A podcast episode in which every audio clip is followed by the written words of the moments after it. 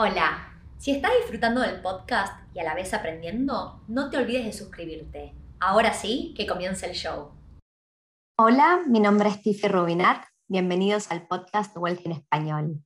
Hoy quiero hablar acerca de comprar propiedades para alquilar versus comprar inmuebles para renovar y vender. Y antes de arrancar con hablar un poco de qué se trata cada estrategia y los pros y contras, quiero contarles cómo eh, se le refiere en inglés a las distintas estrategias, cómo uno puede llegar a escucharlas.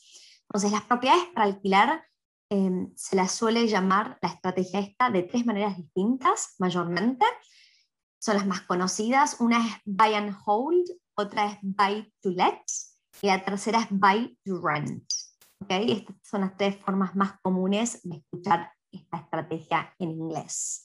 Mientras que cuando hablamos de comprar propiedades para renovar y vender rápidamente, se las llama mayormente flips. Y flip tiene mucho que ver con estar comprando, vendiendo, o sea, se está moviendo la propiedad bastante rápido y no tiene ningún sentido si yo voy a comprar para renovar y vender y le quiero sacar plata rápido, sostenerlas demasiado en el tiempo. Entonces, una es una estrategia un poco de más largo plazo y otra es de más corto plazo. Para aquellos que están escuchando y mirando este podcast por YouTube, me encantaría entender qué estrategia les parece que va más con ustedes y con sus objetivos. Si me lo pueden dejar en los comentarios abajo. Em, nada, me gustaría entender de las personas que son parte de la audiencia de Wealth Español, qué estrategia parece que va más con ustedes. Y a ver, no hay una estrategia que sea perfecta, no hay una que sea mejor que la otra. Es simplemente que cada estrategia nos ayuda a mm, poder cumplir con objetivos distintos. Entonces, vamos a repasar un poquito em, de qué se trata cada estrategia. Si yo compro una propiedad para alquilarla en el tiempo y mi objetivo principal es acumular propiedades, lo que yo estoy haciendo es estoy construyendo o acumulando riquezas.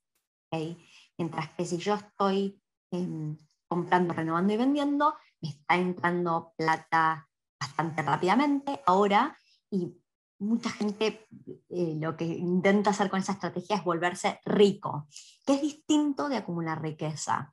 Y yo siempre digo que en inglés hay palabras que son un poquito distintas y, y las expresiones son más claras que en el castellano. Si yo estoy building wealth, estoy construyendo riqueza, mientras que si yo me quiero hacer rico es become rich. Y son conceptos completamente distintos. Cuando yo acumulo, riqueza, acumulo de largo plazo y no, no tengo por ahí tanto dinero ahora, pero sí tengo un ingreso en forma de alquiler o renta eh, mensual o semanal o cada dos semanas, lo que sea, pero me, me, entra plata en el tiempo y también esa propiedad en el tiempo se va a ir valorizando, con lo cual yo estoy acumulando esa riqueza. Si en algún momento necesito un montón de plata o un montón de plata bastante más grande que, lo que me puede dar mi, em, mi, sueldo mensual o el alquiler de esta propiedad, entonces siempre tengo la opción de salir a vender esta propiedad, mientras que si eh, yo estoy comprando, renovando y vendiendo, no, no tengo nada para salir en el futuro hacer. Tengo el dinero ahora, pero requiere mi trabajo activo ahora. Y si yo dejo de hacer esta actividad, se vuelve como un trabajo más, un trabajo activo más. Si yo dejo de hacer estos flips, entonces me deja de ingresar plata. Mientras que es verdad que cuando yo estoy haciendo propiedades em, para alquilar, los primeros meses requieren de una actividad un poco más activa mía, construir un buen equipo, pero una vez que tengo un buen property manager o agente inmobiliario que administre esta propiedad o inmueble, entonces no importa si yo me levanto de la cama o no, el alquiler sigue entrando y por eso es bastante más pasivo. Y a ver, no, no quiero entrar hoy en, en este podcast en profundidad acerca de los beneficios impositivos que hay, pero el costo de la transacción cuando uno compra una propiedad suele ser bastante alta. Entonces, estar comprando y, renovando y vendiendo requiere de estar pagando esos costos altos, por lo general el, costo del agente inmobiliario que, que, vende, y adicionalmente yo cada vez que hago una ganancia le tengo que pagar al, gobierno lo que se llama capital gains tax. Entonces, eh, estamos hablando de desembolsar em, el impuesto a las ganancias cada vez que vendo. Y es verdad, en el largo plazo, si me quedo con una propiedad, voy a tener, si la llego a vender en un momento, sí voy a tener que pagar impuesto a las ganancias, pero en, esa, en, el, en el mes a mes los gobiernos suelen dar beneficios impositivos y me tratan a mí cuando compro propiedades como si fuera una empresa. ¿Qué significa esto? Que yo pago las ganancias al final después de haber sacado todas las expensas, incluyendo el pago de lo que son los intereses del préstamo o la hipoteca. Ahora, la gente cree que em, cuando yo compro, renuevo y vendo, requiere bastante poca plata y estoy comprando algo un poquito más viejo, pero no siempre es así esa estrategia. Obviamente, si yo me quiero apalancar, eso significa ir a pedirle plata y no tiene por qué ser a un banco por el que estoy pidiendo a algún conocido, lo que se llama un hard money lender en inglés, que son instituciones que prestan plata, hacen menos preguntas y me cobran una tasa de interés un poco más alta. Entonces es verdad que yo puedo hacer ambas estrategias con cero plata mía, pero pensando que no voy a salir a ser tan creativo en la búsqueda de, del dinero para poder afrontar en la compra y ya sea renovación si necesito hacerla, la verdad es que la estrategia de comprar, renovar y vender en general lleva muchísimo más plata, ¿ok? Porque no solo necesito tener la plata para el depósito y asumamos que voy a hacer un depósito del 20% en cualquiera de las dos estrategias, Adicionalmente, después tengo que salir a hacer la renovación. Y en particular en Australia, en algunos países es distinto, pero en Australia los bancos no me van a prestar de entrada necesariamente la plata para la renovación. Entonces, eso tiene que salir de efectivo. Eso no solo sale de efectivo, sino que también puede llevar sorpresas. Y yo, Tiffy, aprendí con mi primer propiedad, mi primera propiedad fue para alquilar, pero compré una propiedad un poco más vieja y la renové. Y después cambié de estrategia porque me di cuenta que requería muchísima plata y me traía muchos problemas. Pero en esa, en esa primer propiedad que yo compré, el, el builder, quien iba a hacer la renovación para después traer inquilinos, me dijo, mira, Tiffy, eh, para renovar y que quede la casa como nueva, te va a costar 55 mil dólares. ¿okay? Yo dije, bueno, yo trabajé en proyectos muchísimas veces, sé que pueden suceder cosas que están fuera de mi control y voy a asumir, le voy a sumar 10 mil dólares más a este eh, presupuesto que me han pasado y entonces voy a asumir que me va a costar 65, ese es el peor escenario. Y cuando corrí todos mis números, seguía funcionando. ¿Qué pasó? Pasaron imprevistos y la renovación terminó costando 80 mil dólares. ¿okay? Entonces, voy a decir que gracias a que yo esa primera propiedad no la estaba haciendo por mi cuenta, estaba en lo que se llama un joint venture agreement, o sea que una pareja, era, que son amigos nuestros, eh, con, mi pareja son propietarios de un porcentaje de, de esa primera propiedad y nosotros tenemos otro porcentaje y entre los dos afrontábamos los costos y por suerte entre los dos pudimos afrontar este costo más alto. Pero aprendí que cuando uno va y renueva, pueden surgir muchísimos imprevistos, incluso cuando uno hizo la tarea y pidió presupuestos y las cosas a veces no salen como uno lo planeaba. Entonces, cada estrategia tiene sus beneficios. A mí me gusta acumular y construir riquezas. Quiero decir que mi objetivo con todas las propiedades, cuando yo las compro, el objetivo principal es nunca vender. Em, si tuviera que vender, me gustaría poder esperar un ciclo completo del mercado. Suele tardar un, ciclo del mercado inmobiliario, suele tardar entre 7 y 10 años. Entonces me gustaría por lo menos esperar ese tiempo.